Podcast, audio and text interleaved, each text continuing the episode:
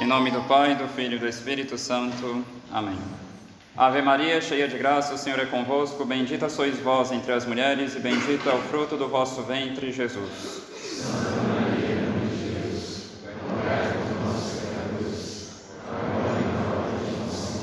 Nossa Senhora das Dores, glorioso São José, São Francisco de Sales, em nome do Pai, do Filho e do Espírito Santo. Amém. Podem sentar-se. Prezados, neste 18º domingo depois de Pentecostes, gostaria de falar de uma virtude muito necessária para a nossa santificação e para a salvação de nossas almas, a caridade. Como diz São Paulo apóstolo, sem caridade eu não sou nada. De que nos adiantaria se tivéssemos todos os dons, todas as qualidades possíveis, se não tivéssemos a caridade? De fato, essas coisas não teriam muito valor para nós, pois, como nos ensina São Tomás de Aquino, o mérito de uma ação nossa perante Deus procede da caridade. Tanto vale uma ação feita por nós, quanto temos de caridade nelas. Por isso, São João da Cruz dizia: No entardecer desta vida sereis julgados pelo amor. No entanto, saibamos que quanto mais importante é uma coisa, tanto mais drástica é a consequência de uma má compreensão dela. Sendo, então, a caridade de um peso e de um valor tão grande, grande seria também o prejuízo caso não a tenhamos, e isso por falta de uma má compreensão do que ela vem a ser. Gostaria então de vos precaver de alguns erros concernentes à caridade. E o primeiro deles, que é o grande e clássico erro no que concerne à caridade, é o de a pessoa querer amar só a Deus, mas esquecer que esse amor, quando verdadeiro, se dirige também ao próximo. O padre Garrigou Lagrange, em seu livro sobre as três idades da vida interior, nos diz o seguinte: Nós devemos amar nosso, os nossos inimigos com o mesmo amor sobrenatural, teologal que temos por Deus. E aqui vale a pena prestar muita atenção, porque não há duas virtudes de caridade uma para Deus, outra para o próximo. Só há uma virtude de caridade, cujo ato primeiro se volta sobre Deus, amados acima de todas as coisas, e os atos secundários sobre nós mesmos e sobre o próximo. Escutemos bem, não há duas virtudes de caridade. É uma só e mesma virtude que nos leva a amar a Deus e ao próximo por amor de Deus. E não seria totalmente lógico que aquele que ama a Deus ame também seu irmão? São Tomás de Aquino raciocina da seguinte forma: Aquele que ama muito a seu amigo, ama com o mesmo amor os filhos desse amigo. Ele os ama porque ama seu pai e por causa dele lhes quer o bem. Por amor a seu pai, virá em socorro deles se for necessário e lhes perdoará se for ofendido por eles. É por isso que São João nos diz em sua epístola: se alguém disser ama a Deus, mas odiar seu irmão, é mentiroso. E sobretudo nosso Senhor nos diz: nisto conhecerão todos que sois meus discípulos, se vos amardes uns aos outros. E entramos aqui então em um segundo problema, Alguns admitem, de fato, eu devo amar o próximo. No entanto, só amam aqueles que lhes são agradáveis. Aqui o padre Garrigou Lagrange faz ainda a seguinte observação. Ele diz: a caridade fraterna que o Senhor nos pede difere imensamente da inclinação natural que nos leva a fazer o bem por prazer e nos leva também a amar os benfeitores, a odiar os que nos fazem mal a permanecer indiferentes aos outros. O amor natural nos faz amar o próximo por suas boas qualidades naturais e pelos benefícios que recebemos dele. É o que se encontra na assim chamada boa camaradagem. O motivo da caridade é outro, bem superior. A prova está no fato de que devemos, diz nosso Senhor, amar nossos inimigos, fazer bem aos que nos odeiam, orar pelos que nos perseguem. E diz ainda nosso Senhor no Sermão da Montanha: Se saudais apenas vossos irmãos, o que fazeis de extraordinário? Não fazem isto também os pagãos? Portanto, sede perfeitos, assim como vosso Pai Celeste é perfeito. E aqui está uma grande dificuldade de nossa parte. A verdadeira caridade nos leva a querer e a fazer o bem aos que nos fazem mal.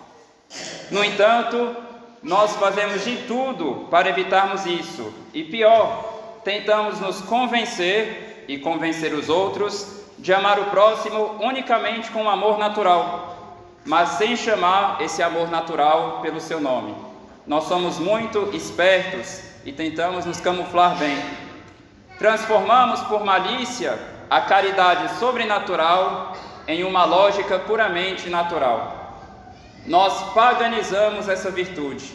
Limitamos nosso amor aos que nos agradam, aos que nos fazem bem e chamamos isso de caridade. Prezados, se isso fosse a caridade, qual seria a diferença entre nossa forma de amar o próximo e a forma dos pagãos? Não fazem eles a mesma coisa? Aqui ainda um comentário do Padre Lagrange. Ele nos diz: a caridade é, assim, um vínculo sobrenatural de perfeição que nos une a Deus e ao próximo. Ela une os corações a partir da distância que for e nos leva a amar a Deus no homem e o homem em Deus. Esse amor sobrenatural da caridade é muito raro entre os homens, porque muitos buscam seu próprio interesse antes de tudo e entendem mais facilmente a fórmula olho por olho, dente por dente. O que nos falta, prezados, em outras palavras, não é só a caridade, mas sim viver de fé. Encontramos aqui então um terceiro problema.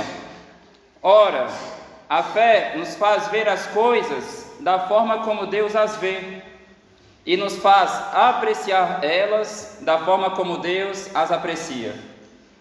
Ora, como devemos olhar o próximo por meio dessa luz da fé? Com quais olhos devemos olhar o próximo com os olhos da fé? Devemos ver nele um filho de Deus, ou, caso não seja batizado, como um possível filho de Deus.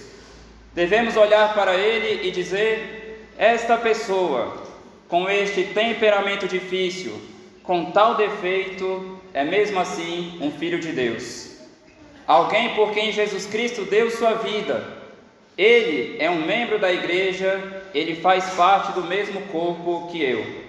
Ou então, no caso de um não batizado, é alguém que nosso Senhor quer unir a si, alguém que nosso Senhor deseja que faça parte do mesmo corpo que eu, ou seja, da Igreja Católica. Prezados, quando vemos o defeito do próximo, quando o encontramos em uma miséria, em uma séria dificuldade, isto não deve nos alegrar. Alguém se alegraria caso visse a própria mão gravemente ferida? Pois bem, quando encontramos alguém ferido, saibamos que de certa forma nosso próprio corpo está ferido. E isso deve ser para nós um motivo de tristeza.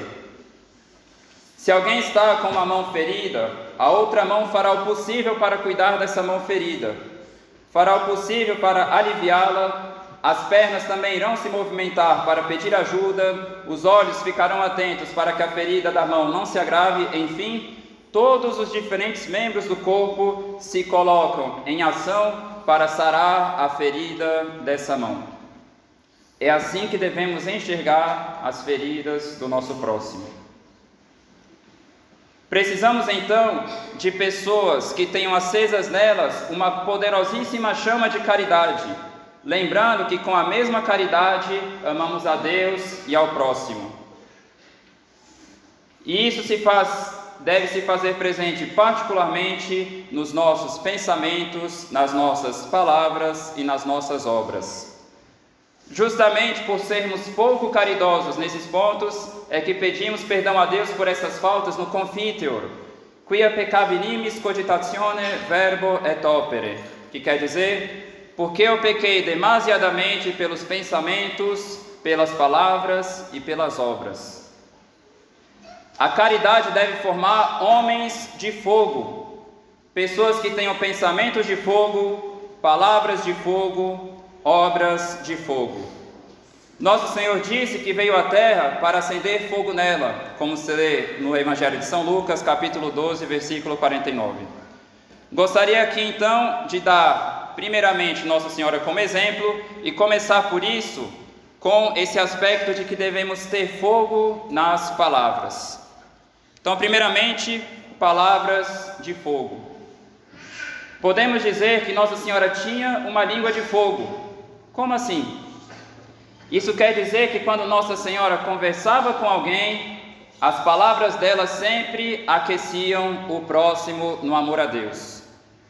Quando ela visita Santa Isabel, suas palavras a enchem de alegria e a inflamam no amor a Deus. Sem dúvida alguma, quando as pessoas conversavam com Nossa Senhora, essas conversas aqueciam profundamente o coração delas. E poderia ser diferente?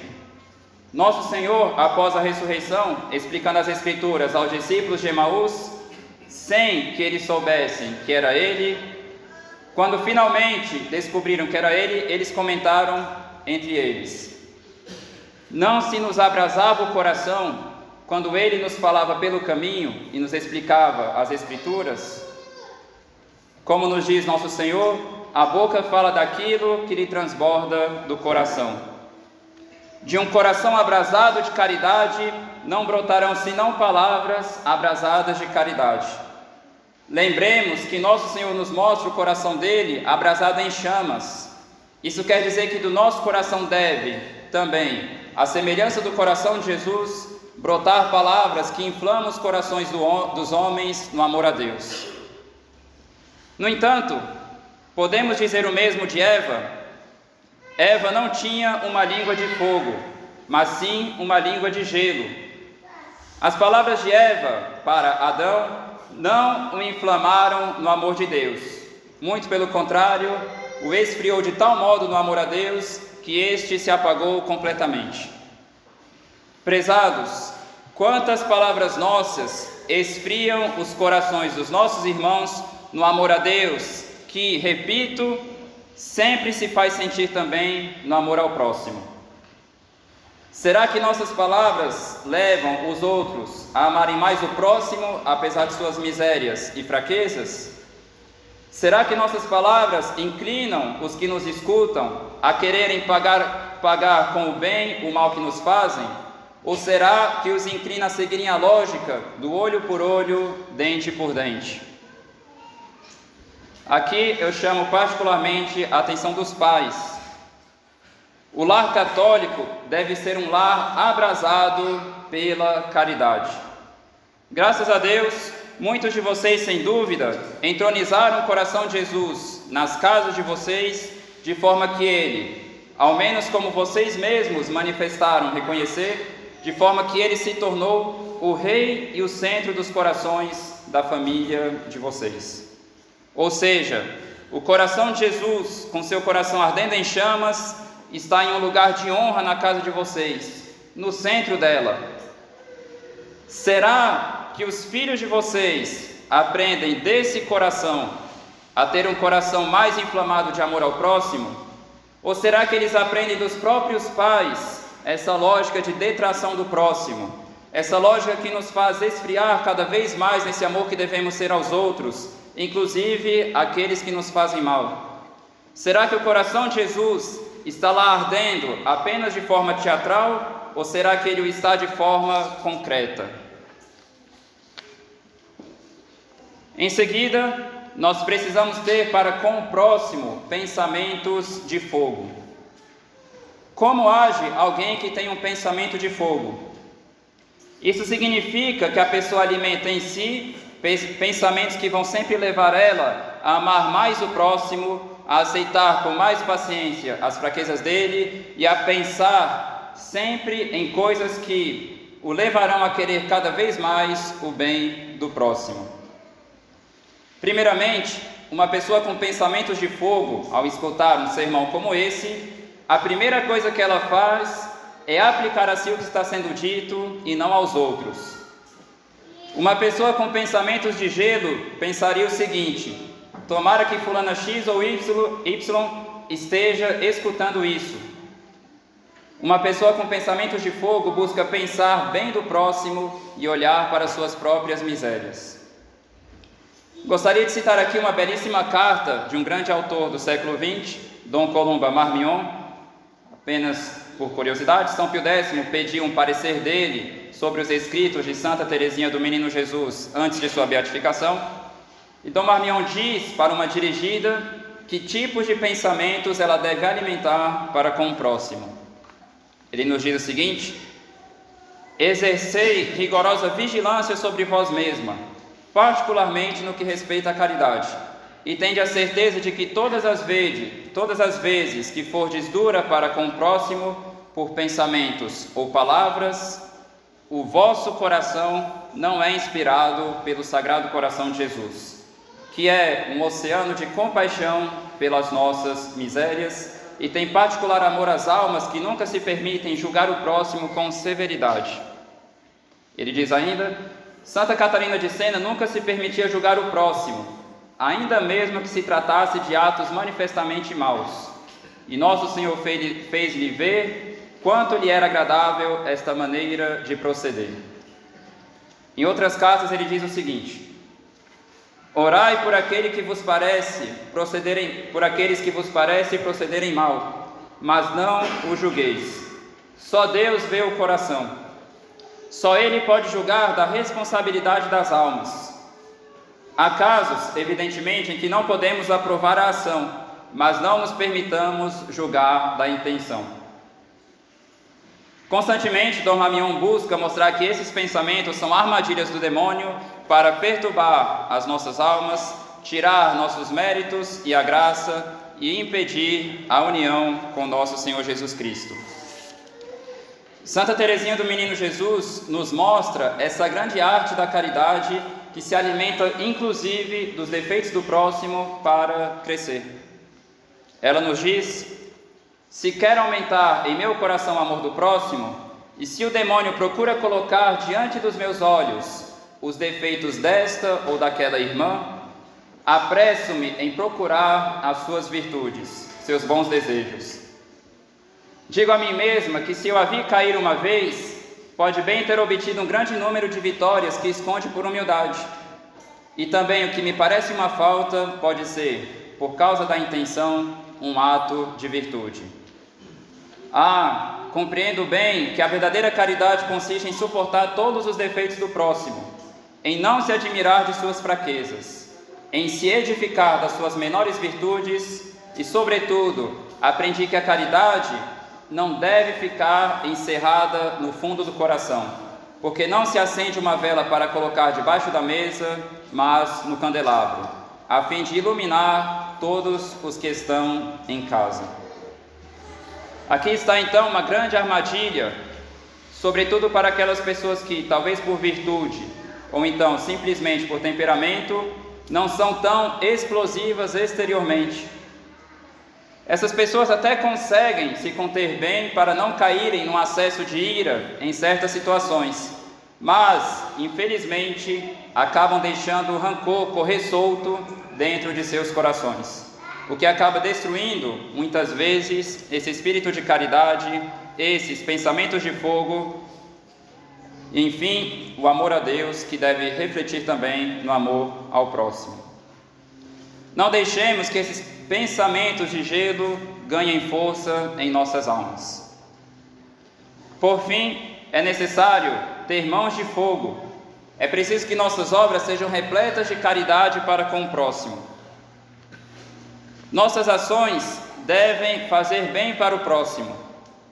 Muitas vezes, esse bem se revestirá de diferentes formas, de acordo com a necessidade do próximo. Lembremos do bom samaritano. Encontrando um doente, ele fez o possível para tirá-lo daquela situação. Muitas vezes, a caridade nos levará a ensinar a verdade ao próximo, por exemplo, para que ele saia das trevas do erro, mas muitas vezes também ela nos levará a muitos sacrifícios para ajudarmos o próximo, tanto nas suas necessidades materiais quanto espirituais. Primeiramente, nosso amor ao próximo deve ser visível.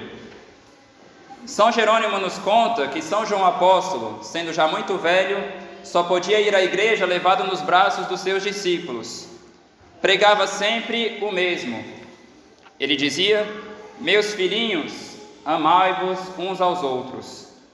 Porém, cansados e enfastiados, os discípulos, de que sempre lhes repetisse a mesma coisa, lhe disseram: Mestre, por que nos dizes sempre isto? O santo lhes respondeu, o que é algo típico de São João, porque é, porque é o mandamento do Senhor. E se se cumprir, ele só basta, pois toda a lei se encerra neste só preceito: amarás ao teu próximo como a ti mesmo. Neste se resumem todos os mandamentos. Se guardais este, todos os mais guardareis.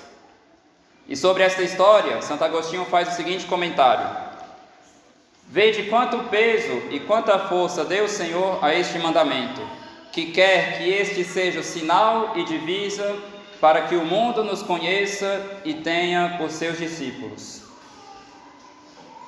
Caríssimos, se Deus nos amou assim, devemos nós também amar-nos uns aos outros, nos diz São João Evangelista. São Basílio faz o seguinte comentário sobre essa outra passagem, de São João, em que ele diz: Nisso conhecemos o grande amor que Deus nos teve, porque deu sua vida por nós, e assim nós devemos dar a nossa vida por nossos irmãos. São Basílio comenta então que, se o amor que Cristo nos pede que tenhamos a nossos irmãos é o de dar a vida por eles, com muito mais razão se deve estender a outras coisas que se costuma oferecer e são de menos dificuldade que dar a vida por eles. Se alguém precisa de nossa ajuda, devemos então, de bom grado, nos colocar à disposição dessa pessoa.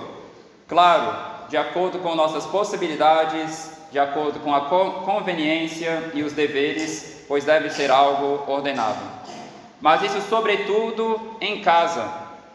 Como nos diz São Francisco de Sales, há pessoas que são anjos na igreja, mas demônios em casa. Devemos, portanto, nos dedicar para que a chama da caridade, por meio de nossas ações, esteja sempre crescendo. Por fim, gostaria então de encerrar esse sermão com a seguinte história de São Pacômio, um dos grandes santos dos primeiros séculos da Igreja, amigo do grande Santo Antão. Essa história é contada pelo padre Rodrigues em seu clássico livro sobre as virtudes e a perfeição cristã. São Pacômio era soldado de Constantino Magno e, em certa ocasião, ele não era cristão ainda, faltando mantimentos aos soldados e morrendo de fome, chegaram a uma cidade onde se juntaram seus moradores e trouxeram-lhes logo todo o necessário com grande abundância. São Pacômio perguntou que gente era aquela tão inclinada a fazer o bem.